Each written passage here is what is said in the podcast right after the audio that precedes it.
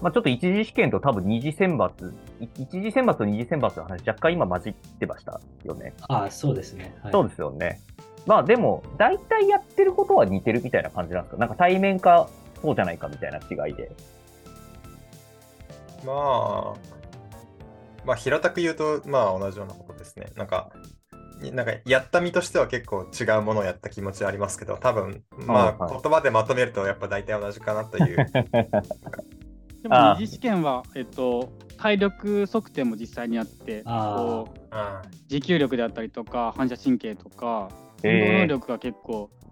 内容の選抜の項目にあったので、私は2時までしか受けてないですけど本当に多面的に見られてるなっていう印象はうあん。って、うん。本当に基礎学力ステムもそうですけど小論文とか、あとはあの医学検査とかのうんうんヘルスチェックもありますし、英語も加わって最終的にはその体力測定みたいなのもあったので、確かに。本当にいろんな角度で見てるなっていう。そうっすよね。なんかその話だけ聞いても、めっちゃ大変ですもんね。だって勉強もできて運動もできるやつっていうのがもうデフォルトの条件みたいになってるわけじゃないですか。めっちゃハードル高えな。それに、うんそれで協調性もあって、一発芸もできてみたいな。めっちゃすげえ人さなんだなっていうのは、まあまあありますけど、まあ話せる内容としてはそんな感じですかなんか他に印象に残った試験とかなんかお題とかなんかありますか？まあ、どこまで言っていいのかわかんない、あれではありますけど、だから、ちょっとすいません、オープンクエスチョンで投げました。ちょっとわかんないんで。まあ、あの、言えるやつで言えば一つ、あの、シャトルランは辛かったですね。本当に。そうですね。中高生の皆さんやってる、やった方いるかもしれないですけどね。中高生だと、なんか100回とか行く人、まあまあいるんですよ。はいはいはい。我々になってくると、100回超えるのがまず相当しんどいので、いや、まあ、そりゃそうっすよね。だって、しかも別にアスリートでもない普通の社会人ですよね。あそうそう皆さん仕事やってる。そんな中で諏訪さん120回ぐらい行ってますからね。やば46さ歳でねすがだなって思いましたね46歳で120回すごいっすね。いや、あの、諏訪さん受かって、はい。僕はすごい納得してるレベルなんですよ。やっぱすごい。えー。その体力を維持するのもすごいですし、なんかメンタリティというか、諏訪さんってその試験受ける前と受けた後で1年半ぐらい、多分募集があってから実際に我々顔を合わせるまでで、まあ大体1年半ぐらい、はいはい。その1年半で体重20キロ落としてるっていう、やば。その辺のなんかコミット力みたいなところもすごい走り込みで。評価高そう。でも実際に受けてみて今ずっと話したかった通りいろんな多面的にあの見られるのではいなん。か宇宙飛行士になりたいからって言って宇宙飛行士のためのなんか、えっと、勉強とかあの、うんうんうん。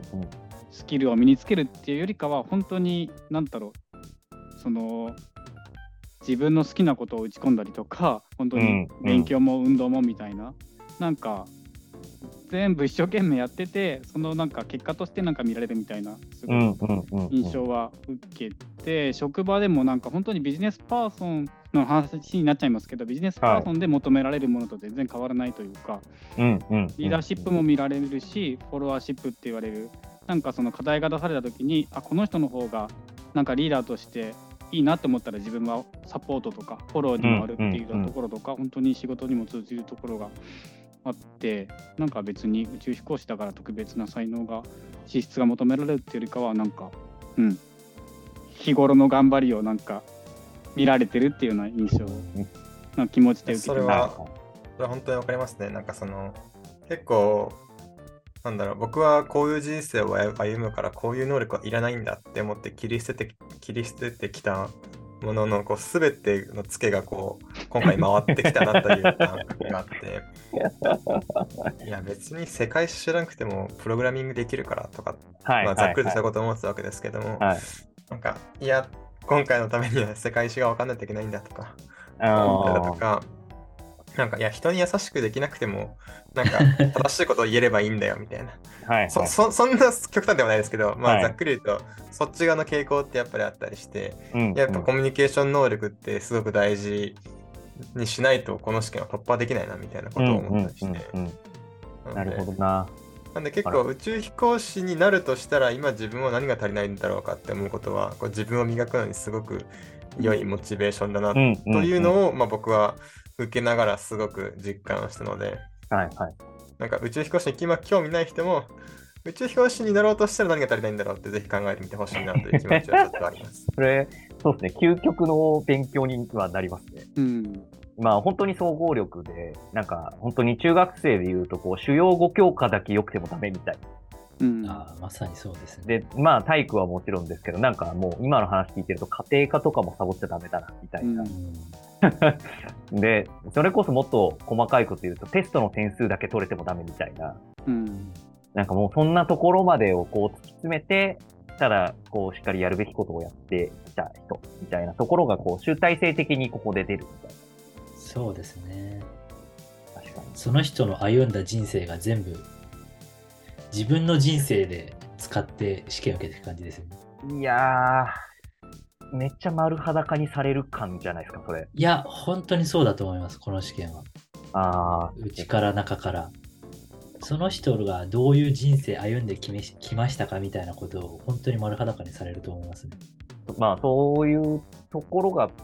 なんですかね。なんかやっぱ、まあまず宇宙飛行士に求められる資質みたいなところもまあそうですし、